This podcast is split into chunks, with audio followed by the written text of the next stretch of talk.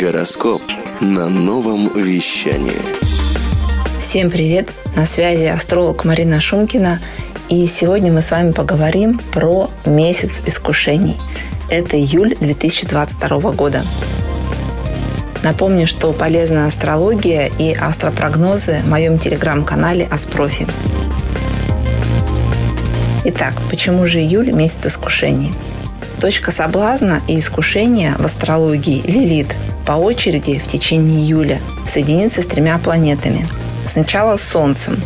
Соединение Лилит и Солнца до 10 июля включает наши иллюзии о своей силе влияния на ситуации людей и нашу переоценку своих возможностей. На это время серьезные решения, особенно в сфере профессиональной реализации, лучше отложить. Есть риск, что придется переделывать.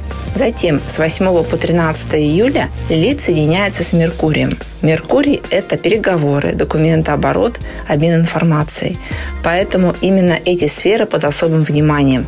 Проверяем информацию, опираемся на факты и цифры, а не догадки и домыслы. Из 23 по 31 июля тренд на искушение по темам деньги и отношения. В этот период не рекомендуется проводить значимые финансовые операции, заключать бизнес-соглашения и заводить новые романы. Старайтесь особенно бережно относиться к своим партнерам, игнорируя провокации. Это не со зла, таков транзит Лилит. Поскольку Венера, соединяясь с Лилит, вызывает такого рода искушения. А Венера отвечает и за красоту.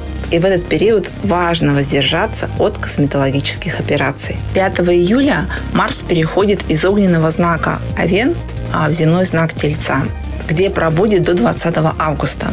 А время конфликтов и столкновений интересов меняется постепенно на время переговоров и выбора решений вин-вин.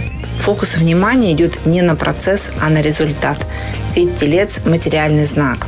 Наше светило Солнце в соединении с Меркурием с 10 по 24 июля усилит наше красноречие в выступлениях, презентациях и переговорах. Еще больше этот тренд усилится 20 июля, когда Меркурий перейдет в огненный знак Льва где пробудет до 4 августа. Это отличный период для яркой публичной деятельности и развития своего личного бренда.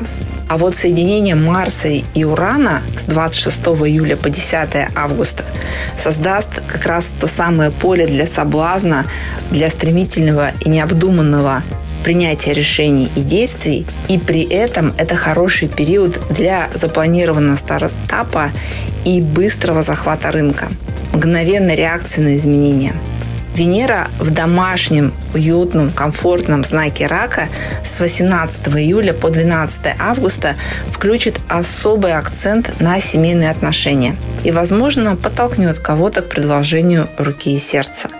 При этом помним, что с 23 по 31 июля заявление в ЗАГС лучше не подавать.